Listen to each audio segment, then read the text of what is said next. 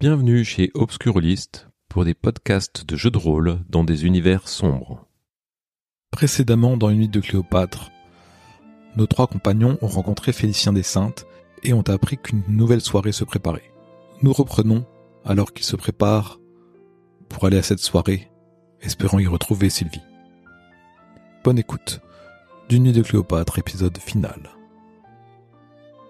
Je prends quelque chose d'élégant. De Donc tu faire prends une, une- un Voilà, avec, toge euh, des- avec un lourd, le euh, fameux collier d'époque. un lourd collier en lapis lazuli, puis tu mettras ton Mm. manteau de fourrure par-dessus, Mm. je suppose, et tu prends un masque, un voile, quelque chose, euh, Ouais, un, un loup un loup. Mm. Ok, avec des plumes peut-être, un truc comme ça. d'accord. Très bien. Et vous, euh, qu'est-ce que vous prenez? Ça va être très simple. Juste un masque, oui, hein, comme ça, à l'eau euh, noir, peut-être légèrement décoré de symboles égyptiens, si je trouve quelque chose comme ça. Avec les dents, que l'œil de rat, et puis... Euh, Moi, j'ai peut-être quelque chose d'égyptien euh, euh, quelque part. Oui, t'as un- t'as les les tenues avec euh, pour le désert, des choses comme ça, ou alors t'as des des tenues euh, un peu avec euh, les, les chapeaux euh, de, de des, des locaux en fait, Ouais. et euh, ils sont souvent en comment on appelle ça en djellaba, des choses comme ça, mais euh, Ouais, mais je vais prendre ça, une, une là c'est bien, ça, comme ça je pourrais porter mon arme. ok, très bien. Euh, J'ai relu la nouvelle de Théophile Gautier, c'est... Assez cruelle, cette Cléopâtre. euh, Grosso modo, c'est l'histoire de, de Cléopâtre qui, s'ennuie dans son palais et euh, un jour, un certain Meyamoun envoie une flèche de son arc dans le bateau de, Cléopâtre avec un message Je vous aime ». Et en fait... euh, au final, euh, il y a un pacte entre Cléopâtre et ce pauvre garçon amoureux d'elle, euh, comme quoi elle accepte de lui donner son corps contre sa vie à lui.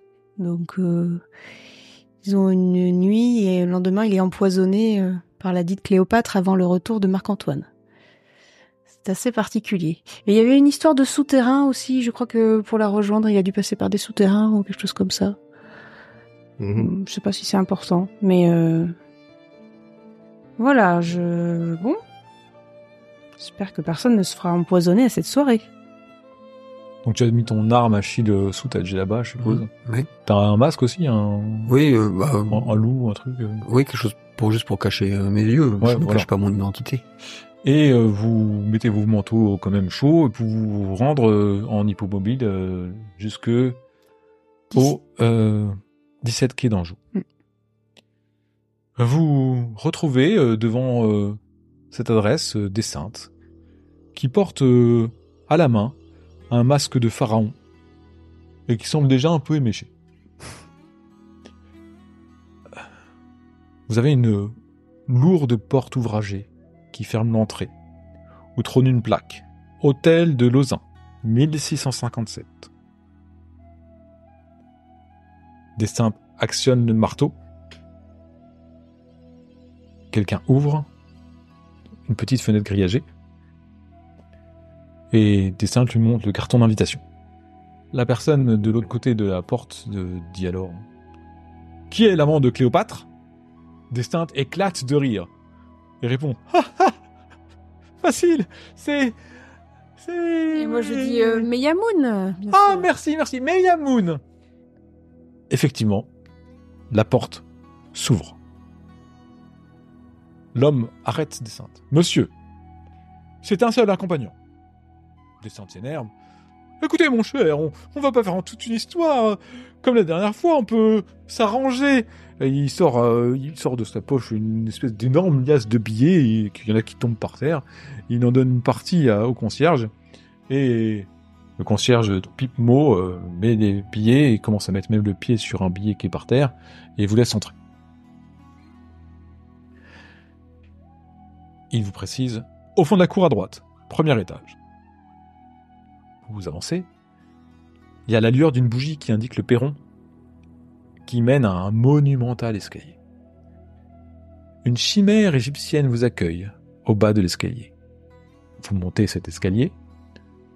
Destin se tient euh, à la rambarde, euh, éventuellement à Achille, euh, Peut-être il effleure Madeleine pour...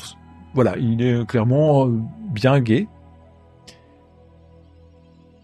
Vous arrivez alors au premier étage, où se trouve une unique porte, encore une fois avec un marteau.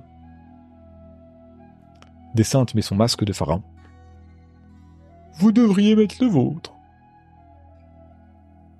Bah, je, je le fais. Oui. Il idem. Il frappe à la porte qui s'ouvre. Vous avez un jeune homme habillé à la mode numide qui vous laisse entrer. On vous enlève vos manteaux par des femmes vêtues à l'égyptienne.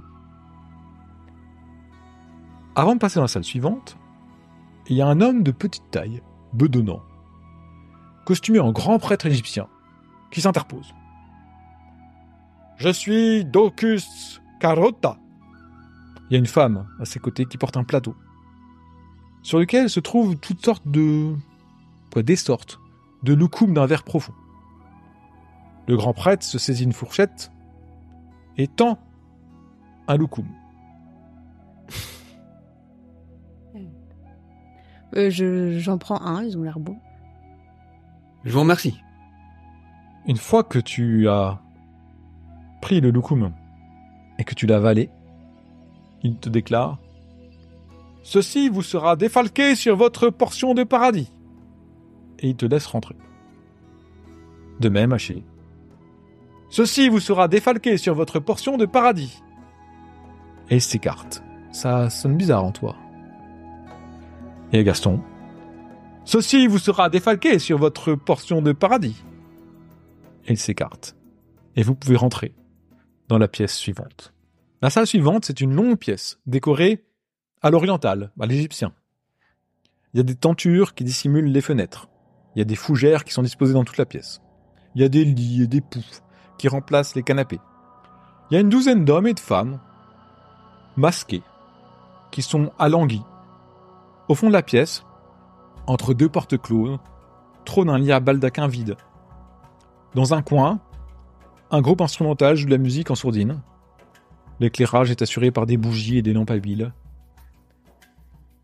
Vous avez donc ce grand lit, entouré de deux portes closes, tout au fond de la pièce, des poufs partout, des hommes, des femmes alanguies qui discutent, qui rigolent, qui boivent.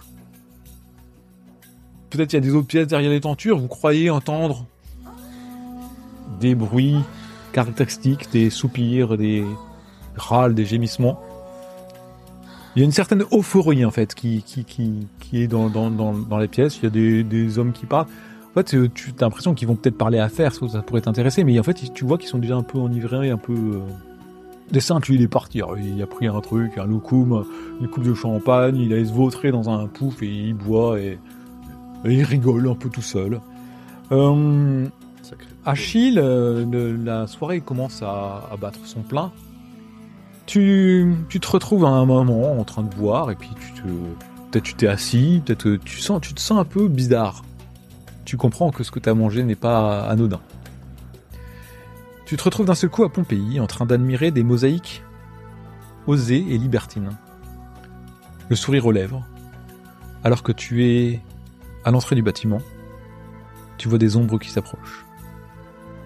Ils t'ont entendu. Ils savent que tu les voles. Ils comptent bien te faire payer. Gaston, tu te rappelles ces contes et histoires qu'on racontait entre gamins?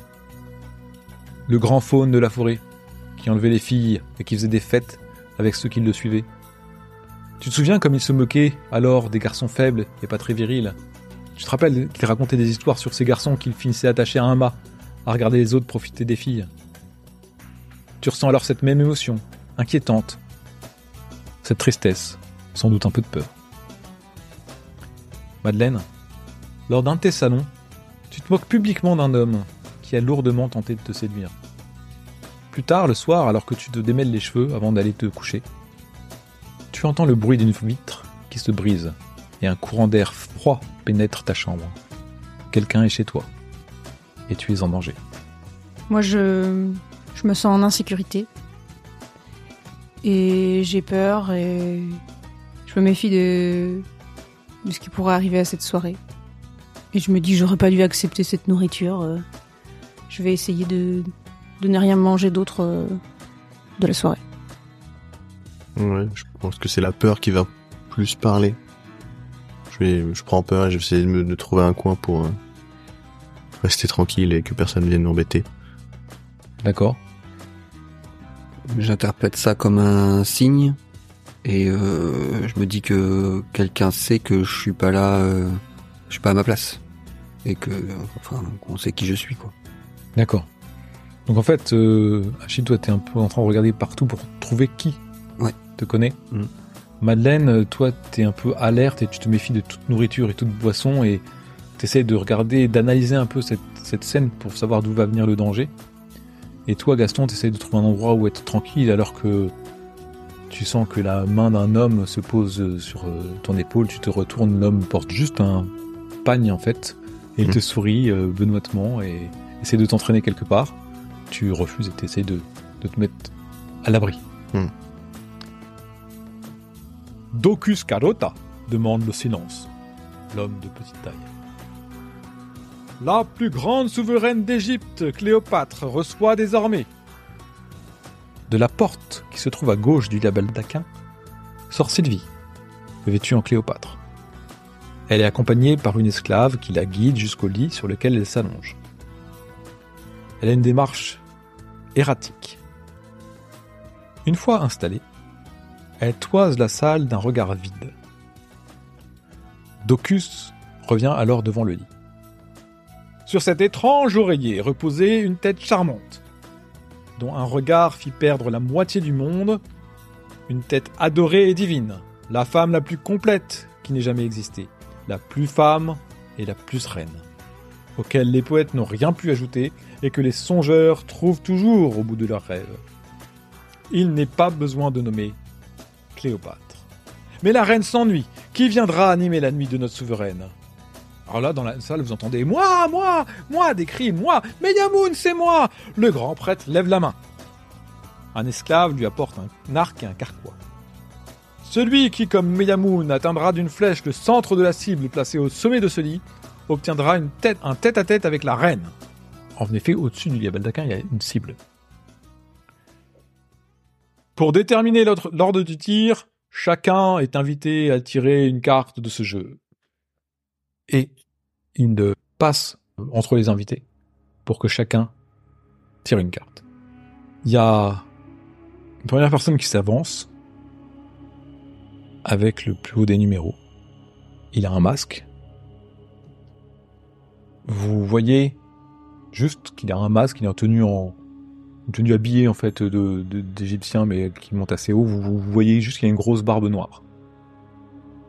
Il prend l'arc, il tire, la flèche se fiche juste à côté de la cible. Il peste, il se retourne et donne l'arc à Docus Carota.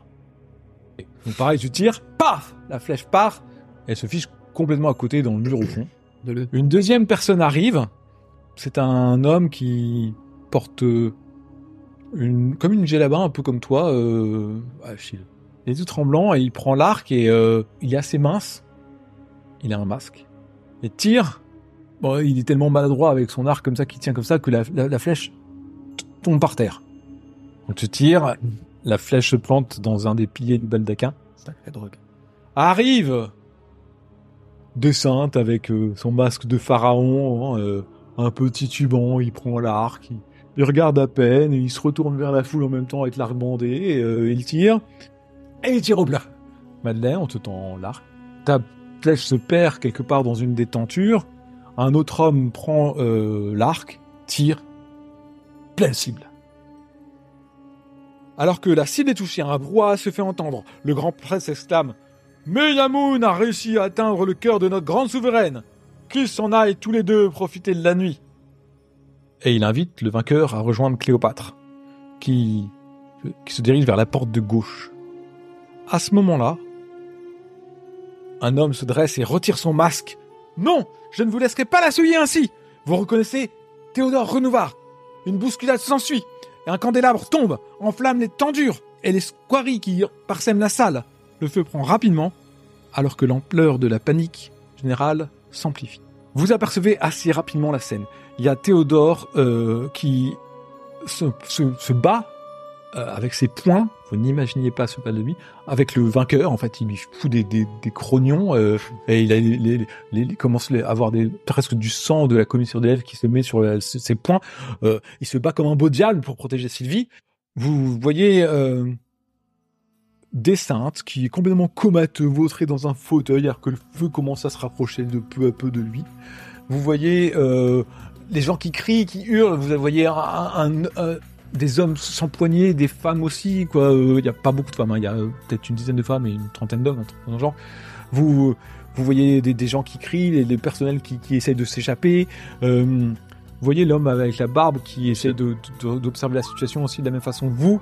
Vous voyez euh, des, des- des gens essayer de fuir, euh, des gens hurler, des gens commencent à vouloir ouvrir les fenêtres. Vous savez que ça va peut-être faire appel d'air. Enfin bon, vous voyez des, des hommes à moitié nus et des femmes nues sortir de, de, de pièces que vous ne soupçonniez pas. Et vous avez aperçu Sylvie qui commence à se glisser sous le lit à baldaquin, terrifiée. Qu'est-ce que vous faites? Moi, je vais vers le, le monsieur barbu et j'essaie de lui arracher son masque. D'accord. Moi, je vais à la rescousse de Théodore. Ok. Bah moi j'essaye de, si je peux, euh, mon objectif c'est de sortir Sylvie pour qu'elle qu'on sorte de de la maison là, je sais pas ce que c'est du château. là. Achille, tu veux aller euh, aider Théodore, tu te, tu te diriges vers lui et d'un seul coup, tu, vois les cendres brûlantes de Pompéi te tomber dessus. Tu te recroquevilles comme ça, tu t'abrites, tu, tu sens les, ces, ces- ces- ces morceaux de sang qui vont, qui vont t'ensevelir, qui vont faire de toi un tas de cendres, comme tu as vu, tu es recroquevillé, tu es paralysé par la peur, tu n'arrives pas à bouger, tu te recroquevilles comme ça. Gaston, toi, tu es, tu essaies d'aller arracher le masque de, cet homme, tu essaies de, te frayer un chemin dans la foule, et tu es accroché à un tronc d'arbre d'un seul coup. Tu t'aperçois qu'il y a un feu du sabbat qui commence à te dévorer des pieds. Tu te ressaisis, tu t'aperçois que c'est juste une tenture, tu la pousses du pied. Tu vas vers l'homme que tu cherches du regard et tu le vois, il, il commence à partir, Hmm. À s'enfuir. Madeleine, tu te débats avec un homme et les rideaux prennent feu. Alors que l'homme se tourne vers toi, il a la tête d'un chacal, comme Seth, le dieu égyptien. Tu arraches ton masque à ce moment-là parce que tu penses que tu ne vois plus clair. Tu mets un coup à l'homme en même temps qui tombe en arrière. Tu ne sais pas s'il avait ce masque ou si c'était réellement Seth. Et tu te rues vers le lit où est Sylvie, terrorisée par la peur. En passant, tous les deux, Gaston et Madeleine, vous avez aperçu Achille qui commence à être prostré un petit peu comme ça, et comme, comme un enfant ayant peur. Moi, je vais me diriger directement vers Achille. Moi aussi, pour lui porter secours. Je vais chercher Sylvie, je m'occupe d'Achille. Voilà. Bon. Euh, je vois que Gaston euh, va porter secours à Achille, donc je continue ce que je voulais faire. euh, je vais chercher Sylvie pour la faire sortir d'ici. Donc tu vas au secours de d'Achille, Gaston, tu essaies de prendre dans- dans tes bras. Euh, toi, euh, Madeleine, tu vas voir euh, Sylvie. Il va, vous êtes, tu reprends pied, euh, Achille. Tu, sais, il- t'a ramené. Il n'y a pas de sang qui tombe. Par contre, il y a le feu partout qui prend. L'hôtel commence à, être en feu. Il y a la fumée qui commence à. Il va falloir s'enfuir. Il va, falloir sortir. Il y a beaucoup de monde. Des pièces enfumées. Vous n'y voyez pas grand chose. Tu t'aperçois, euh, Gaston, que Achille veut se diriger droit vers une tenture en feu. Complètement fou. je le retiens. Je le, je le, je le ceinture du mieux que je peux pour l'attirer de l'autre côté. Ok, tu essaies de le ceinturer, tu essaies de le retirer, Ouais. mais euh, la le, le brasier, euh, tout ce- la, la chaleur et c- c'est c'est le truc que tu as mangé et qui commence à te faire un, un- tu vas perdre un constitution. Tu aperçois en fait la porte qui s'est ouverte euh, dans- par laquelle est, est venue euh, Sylvie. Tu te dis que peut-être qu'il y a une issue par là. Tu essaies de guider Achille là. Tu vois au passage que Madeleine tire Sylvie de, de- dessous le, le lit. euh, une fois que tu lui as dit quelque, tu peut-être tu lui dis des mots parce que c'est pas qui tu es euh, à ce moment-là. Euh, oui, je suis une amie de euh, euh, d'Hubert. euh, je, je suis Madeleine de de Boissieu. Je sais pas si vous me reconnaissez. Je suis là pour vous aider. Je, je vais vous aider. Qu'est-ce qui se passe? Qu'est-ce qui- Un incendie Et puis elle commence à s'accrocher à toi et, et tu, tu la, tu la guides, tu vois cette porte ouverte, vous, vous, vous frayez un chemin, vous, vous, allez- vous, vous y allez, vous descendez, vous apercevez un escalier qui descend sans doute l'issue. Euh, ça vous fait penser très fort, euh, Achille et Madeleine, à cet escalier que Nadia avait descendu. Ah oui. Vous descendez l'escalier, vous sortez dans la rue, vous entendez les pompiers qui arrivent, vous, vous êtes à gare longeant dans le, le quai d'Anjou, vous voyez d'autres personnes qui sortent en criant euh, avec des masques ou sans masque. Vous voyez même un, homme nu sortir, euh, une femme qui se cache son, sa poitrine comme, comme elle peut. On a l'impression d'avoir des énergumènes comme ça qui sont en pleine rue dans un froid glacial sortir de cet immeuble. Euh, vous, vous essayez de vous éclipser au maximum, peut-être vous longez le quai pour choper, pour essayer d'attraper une, hippopo- une hippomobile qui pourrait te raccompagner chez vous, chez toi, Madeleine. Vous, vous longez donc ce quai d'Anjou qui donne sur la Seine, et en contrebas, vous apercevez la silhouette d'une jeune femme, aux cheveux courts, légèrement vêtue, qui vous dévisage et qui vous envoie des baisers, avant de se laisser tomber en arrière dans l'eau sombre. Épilogue. Vous avez sauvé Sylvie. Vous l'avez ramenée chez toi. Vous l'avez plus ou moins rassurée. Euh, elle ne se rappelle pas de la soirée, elle se rappelle de rien. Et elle aussi, sans doute, était droguée euh, tu t'étais promis d'avertir Hubert que tu avais retrouvé Sylvie, tu, le fais, même si tu sais que c'est peut-être pas une femme qui est pour lui, mais euh, J'aimerais bien discuter avec elle avant quand même. hein. Pour bien comprendre ce qu'elle veut et où est-ce qu'elle va et pourquoi elle était là.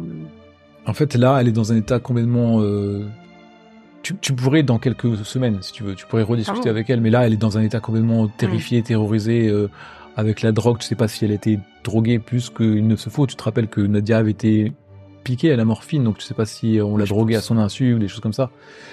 Donc, Hubert rabique chez toi Mm. euh, et euh, il vous remercie. Alors, il, il, il vous embrasse tous. Il, il, il est il sait pas comment vous remercier euh, vraiment. Euh, il, étreint euh, Sylvie et il, essaie de, prendre soin d'elle en fait. Peut-être de la faire suivre par un docteur ou des choses comme ça. De, essaie de prendre soin. Et elle va peu à peu reprendre pied auprès d'Hubert.